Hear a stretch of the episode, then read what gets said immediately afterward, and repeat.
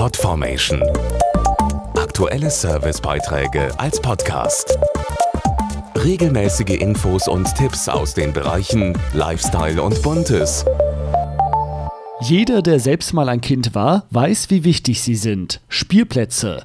Hier können sich Kinder so wunderbar austoben, klettern, buddeln, schaukeln und Abenteuer erleben. Allerdings zeigt ein aktueller Test des TÜV, dass bei vielen deutschen Spielplätzen Sanierungsbedarf besteht. Das gilt in Sachen Sicherheit, aber auch besonders im Bereich der Ausstattung. Die sollte Fantasie und Kreativität der Kinder fördern. Eine besondere Initiative will in diesem Zusammenhang helfen und die Städte angesichts knapper Kassen unterstützen. Wir machen uns fürs Spielen stark. Das ist das Motto der Fanta Spielplatz-Initiative, die gemeinsam mit den Partnern TÜV Rheinland und Deutsches Kinderhilfswerk gestartet ist. Sie will sich langfristig für sicheres und kreatives Spielen einsetzen. Dazu Holger Hofmann vom Deutschen Kinderhilfswerk. Schaukelwippe und Sandkasten sind die Dinge, die von den Kindern immer gerne genutzt werden.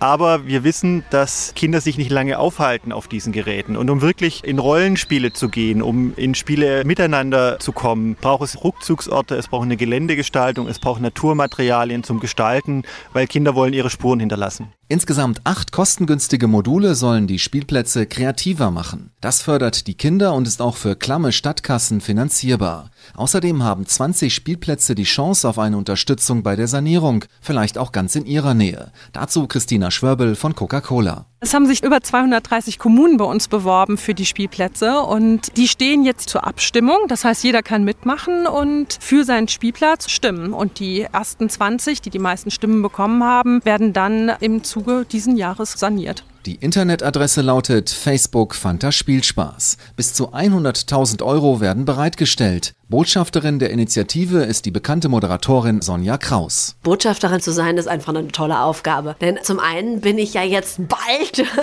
zweifach Mami, also ich gehöre dann hoffentlich schon zu den Profis und weiß auch, wie wichtig es für die ganze Familie, sprich auch für die Eltern ist, die Kinder mal loslassen zu dürfen auf einem tollen Spielplatz.